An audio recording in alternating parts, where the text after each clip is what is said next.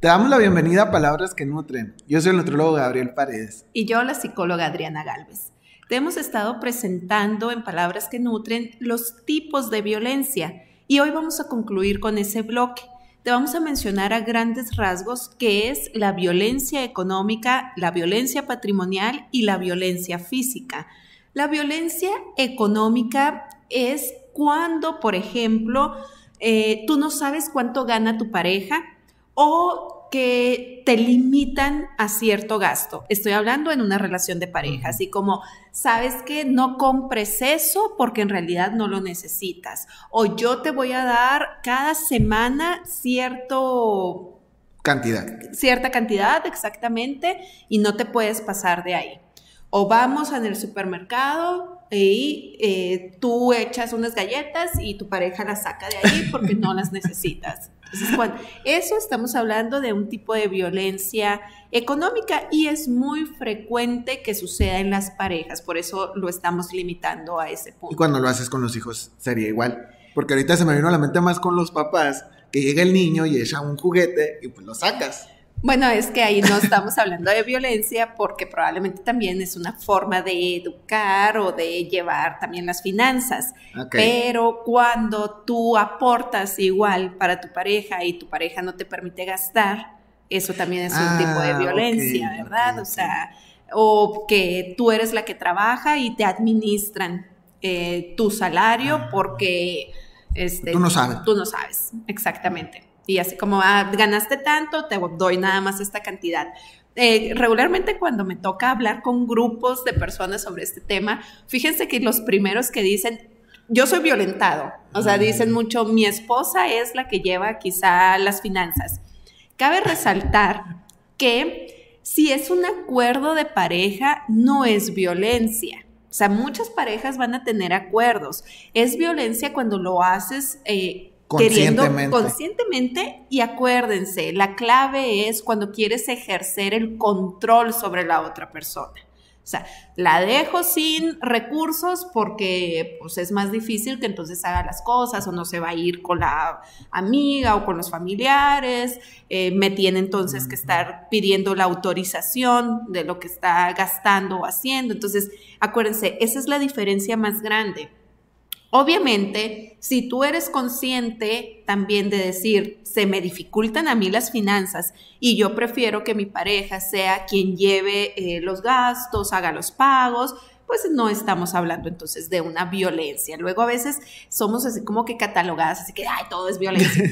No, no todo es violencia si lo haces de una manera eh, de acuerdos, comentada, con comunicación. Es que qué curioso porque ahorita que dices, Ari, sí es como más fácil decir, no, es que no me dejan, o sea, ya a la primera, ¿no?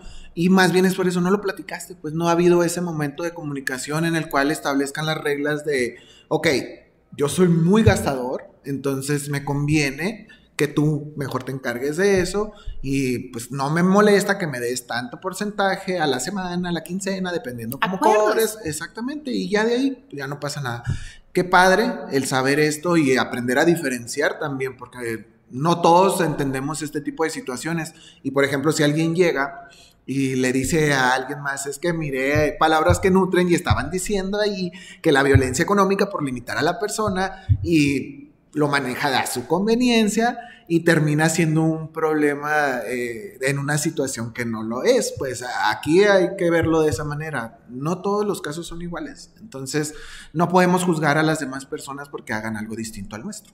Así es.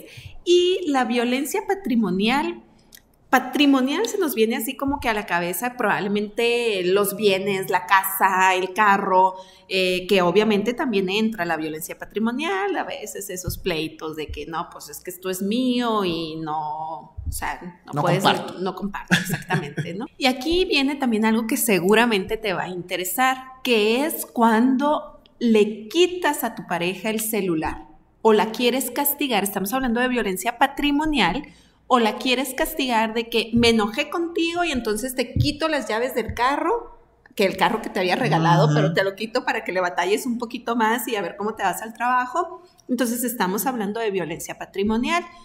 Pero hay dentro de esta violencia otra que regularmente no la pensamos o no la imaginamos.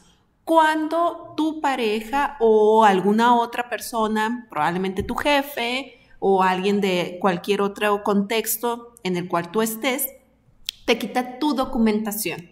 ¿Sabes qué? Eh, me voy a quedar con tu acta de nacimiento. Acta de nacimiento, pasaporte mexicano, visa, este, credencial, la INE. Entonces te la quito. Entonces, eso es violencia patrimonial. Y hay muchos casos de personas que de repente tienen eh, que moverse de ciudad precisamente porque están viviendo una violencia muy fuerte, una violencia física probablemente muy fuerte, y tienen que salir huyendo y a veces es un conflicto porque no tienen la documentación, porque la persona con la que vivían pues la tiene resguardada precisamente para eso, para tener ese control, acuérdense la palabra control, de saber a dónde va y cómo va. Eh, estarías hablando que es cuando invaden y aparte te están quitando propiedades o bienes tuyos, ¿no? Ajá, eh, sea lo que sea, es mi lápiz. no sé, a lo mejor es muy absurdo, pero es mío y me lo estás quitando, pues me estás eh, prohibiendo un, utensilio, un objeto, un documento, como decías ahorita, Adri, el cual me sirve a mí y de alguna manera me facilita mi vida o lo utilizo y tú me lo estás quitando para complicarme mi existencia, pues de alguna manera. Está interesante como el control que ejerce una persona o la violencia a la hora de, de otra persona, de invadir su espacio o lo que sea, eh, no solamente es físico y casi siempre nos vamos por violencia física. Eh, ya como hemos estado hablando en episodios anteriores, violencia emocional, ahí está el episodio, como todos, todo el contexto de lo que es, ahí como aprendí, violencia sexual, eh, que no nada más es una, una, penetración, y ahora con esto, pues que no nada más es como una persona superior a ti que ejerza cierto control. O sea, puede ser tu pareja, puede ser cualquier persona que simplemente te esté quitando una, algo tuyo y te lo esté prohibiendo, ocultando y de alguna manera te está perjudicando. Ahí entraría este tipo de violencia. Así es. Y ahora te vamos a comentar lo que es la violencia física, que esa es un poquito como más conocida, Gabriel. Es, esa violencia la, la tenemos probablemente más fácil identificada. Eh, también creemos que son como los golpes, eh, pero aquí entra jalón de cabello, empujón, eh, pellizco. Ahí estábamos jugando y te rasguñé. Estábamos jugando y te dejé marcada, ¿verdad? La, la piel porque, pero era un juego. O sea, ya cuando lastimas físicamente a otra persona, pues estamos hablando obviamente de violencia física. Muchas de las ocasiones el diálogo que dan algunas personas, dicen, es que no me golpeó. O sea, estábamos, no, no, no me, no es violento de esa manera o violenta porque no me golpea, pero aventó las cosas para donde yo estaba. Pero fíjate qué bien, fíjate, no me golpeó y prefirió pegarle a la pared. Eso es violencia física también, porque está mostrando esa fuerza, está mostrando precisamente ese, pues ese como que, ay caray, pues está más fuerte que yo o... esa fuerza, esa, esa manera de, intimidar, porque es lo que está haciendo, te está intimidando. A lo mejor y no se atrevió a pegarte a ti directamente, pero te está diciendo, oye, mira, esto le puedo hacer a la puerta, esto le puedo hacer a la ventana, esto le puedo hacer a cualquier objeto, que te puedo hacer a ti? Pues entonces en ese momento sí, creo que sí se entiende el, el hecho de, es un tipo de violencia física.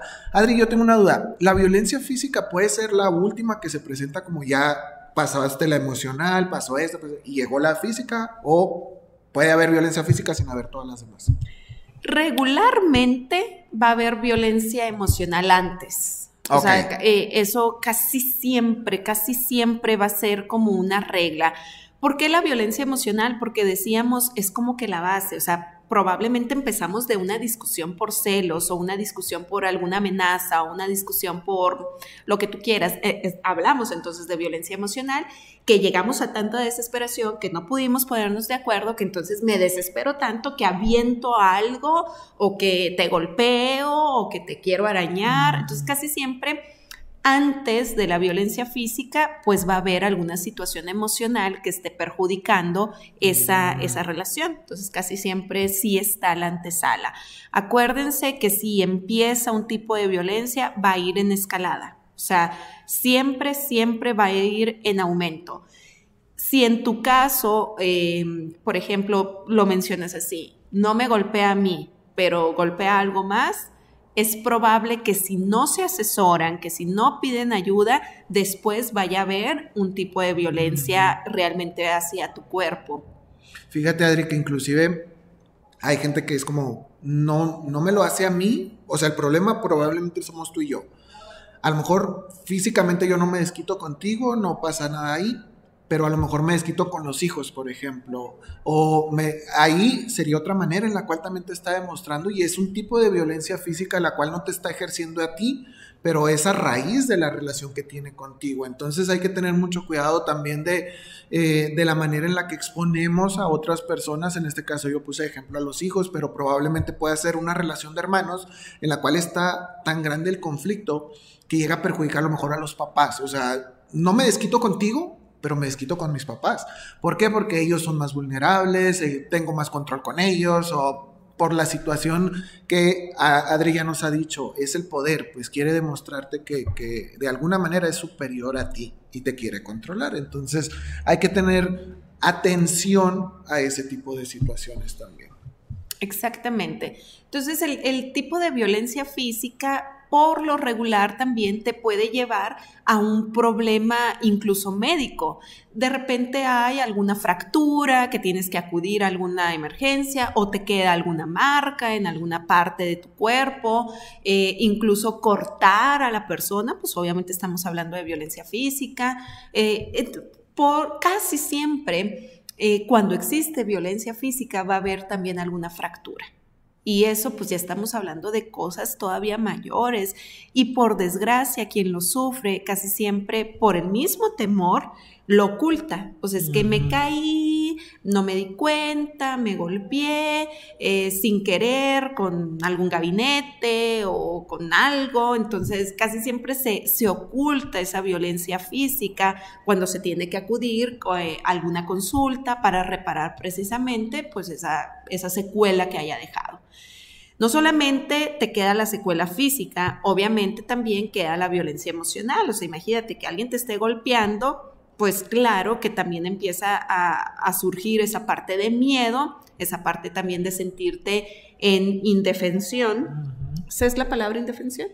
No sé si. Indefensa. Te empiezas a sentir indefensa precisamente y em, te empieza a crear toda una serie de más conflictos.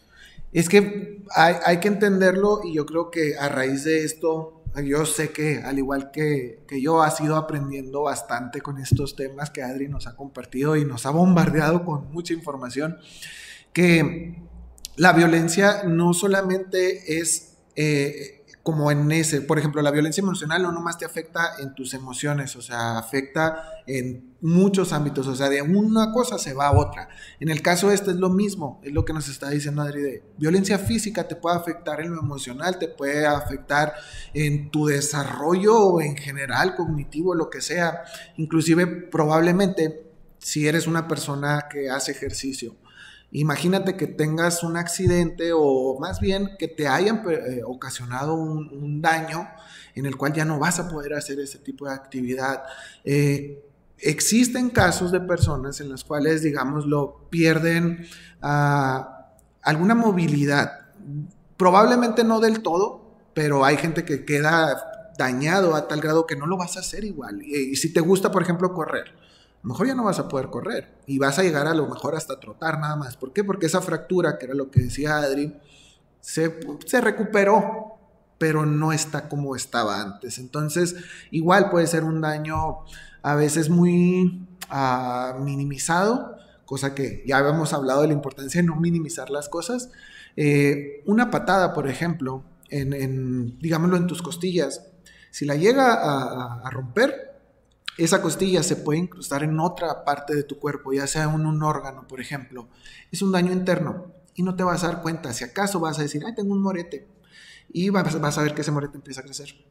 Y vas a decir, no pasa nada, pues nomás está creciendo. Y de la nada, ya, esa persona fue como, ¿qué pasó? Ya, ya murió, ya esto, ¿qué, en qué quedó eso? Puede haber un daño interno, el cual se está reflejando a lo mejor solamente en un morete y en dolor, porque obviamente pues vas a andar ahí, pero el daño que está ocasionando internamente no puedes saber qué está pasando. Y al modo, estamos ocultando esta situación, no fuimos a, pues al médico, no hay radiografías que estén demostrando qué es lo que está pasando internamente. Eh, puede ser cualquier cosa, una, una herida interna o como te decía, pues que haya perjudicado otra parte de tu órgano. Hay muchos órganos que por algo tenemos eh, por ejemplo, lo que son los huesos, son para proteger. O sea, no crean que las costillas nomás están ahí, ay, de bonitas. Están para proteger. Entonces, en parte, el hecho de que se rompa quiere decir que el golpe fue tan grande que tuvo que proteger los órganos que están en esa área de tu cuerpo. Y normalmente los órganos eh, que están más protegidos son porque son los que corren más riesgo, si son dañados de alguna manera, que no se puedan como remediar. Eh, por eso nuestro cerebro, pues también está el cráneo, pues, o sea, es algo sólido que está ahí protegiendo, incluso si llegas a tener un golpe, eh, se medio amortigua ahí la situación. Acuérdense, yo siempre les he dicho, el cuerpo es una máquina perfecta y hasta en eso tenemos que tener cuidado. Eh, no crean que los huesos nomás son ahí de, para estarnos enseñando que tenemos unos huesos ahí en el cuerpo, o sea, tienen su función, al igual que todo. Y parte de ello, por ejemplo, ahorita una violencia física, es que a mí me ha tocado ahorita que dices, Adri, de las fracturas y eso, es muy común que sucedan este tipo de actos en los cuales se rompió y dañó otra cosa. O sea, incluso no, no me voy a ir a lo mejor tan drástico como con un órgano pero puede haber un nervio que te haya ahí rozado. Una ruptura de un hueso eh, puede ser filoso. Entonces, si te roza lo que es alguna arteria o algo así, vas a perder la movilidad. Entonces, no, no, es algo tan simple como, ay, me dio un golpe, me dio una patada, me empujó. A veces simplemente con el hecho de empujar, ahí puede haber una ruptura. Ah, inclusive se conoce a veces como una astilla, que es como un, roce, pues como, sí, como si hubiera astilla. Pero eh, este tipo de, de situaciones a lo que voy es como evitar minimizar. Yo creo que hemos hablado a lo largo de estos episodios y de estos temas que sinceramente han, han sido muy eh, enriquecedores eh, de la importancia de no minimizar y de no ocultar, tratar de siempre buscar ayuda. Aquí tenemos a una excelente psicóloga a la cual puedes acudir, puedes, créeme que te va a ayudar. Adri siempre va a estar para echarte la mano, para ayudarte. Y no necesariamente de buenas a primeras y es como que, ah, ya tienes que hacer todo, no porque hables. Eh, ya sea que sufres violencia emocional, violencia sexual, violencia física, eh, patrimonial, económica, cualquiera de los tipos de, violencia, quiere decir que ya te va a decir, ah, es que vamos a ir a poner una denuncia o algo. Es un proceso, es como todo. Va, a llevar una serie de pasos, pero es mejor que alguien que sabe te asesore y te ayude. Muchas veces acudimos, Adri, con la amiga, el amigo, la vecina, el vecino, lo que sea, el compadre. No puedes comparar el conocimiento de un especialista al, al, conocimiento de una persona que, pues, digámoslo, se dedica a otra cosa, a otra profesión. No, y, y también ahí, acuérdense que tiene que ver mucho nuestro pensamiento, nuestra crianza, nuestras costumbres. Por desgracia, estos temas no son vistos realmente con la seriedad que deberían de ser. Incluso eh, em, se ha viralizado el que el, el uso de la chancla o sea, la ah, falta del uso de la chancla es lo que tiene tan perdida esta sociedad, ¿verdad? Que ahora todo el mundo se, se, siente muy vulnerable con esas cosas. Eh, lo vemos incluso, la, la, violencia física lo vemos como un correctivo. Entonces, como es un correctivo, se considera que es algo positivo, que es algo que va a beneficiar. Entonces, muchas veces también por eso este tipo de temas es así como, es absurdo, es que no es para tanto lo que dices, lo minimizamos. Creo que el problema de la violencia más grave es que se naturaliza.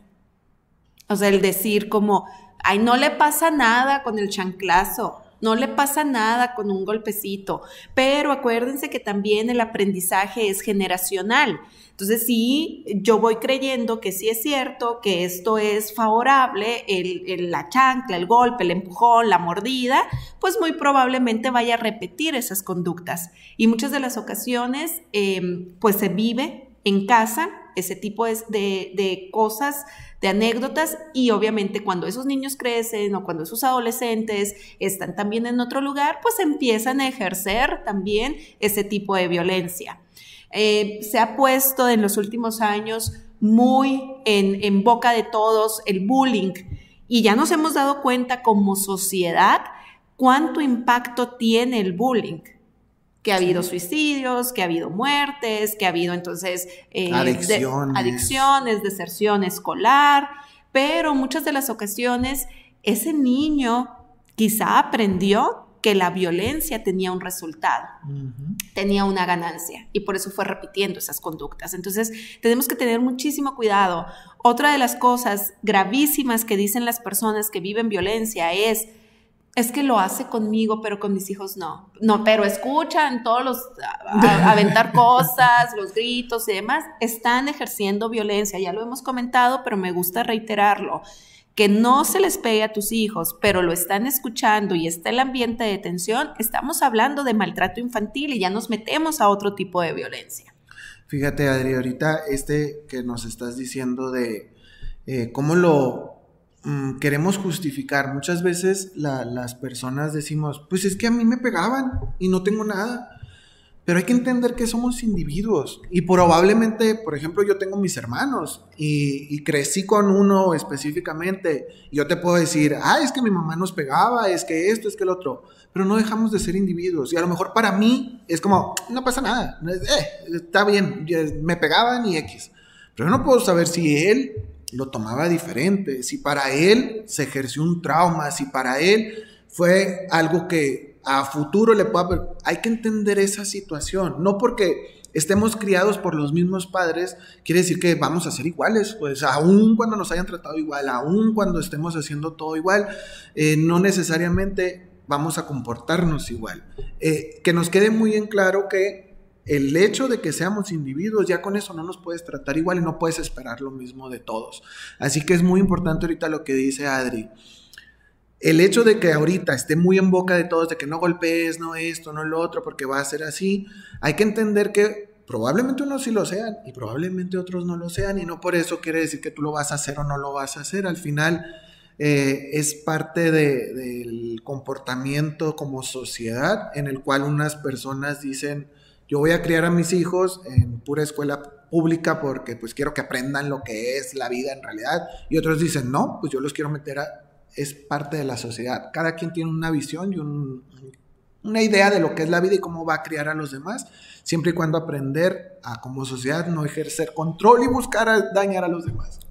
Y respetar, de verdad, siempre, siempre hay que tratar de promover el valor del respeto. O sea, como nos gusta que nos traten, hay que tratar, como nos gusta que nos hablen, hay que hablar. O sea, creo que esa parte también es bien importante, respetar a las personas, llámese mi pareja, hijos, amigos, jefes, compañeros de trabajo, quien sean, es, eso yo creo que pudiera favorecernos mucho para vivir en un ambiente de paz y de salud. Esto es Palabras que Nutren. Síguenos en nuestras redes sociales. Te agradecemos por acompañarnos y te esperamos en la siguiente transmisión.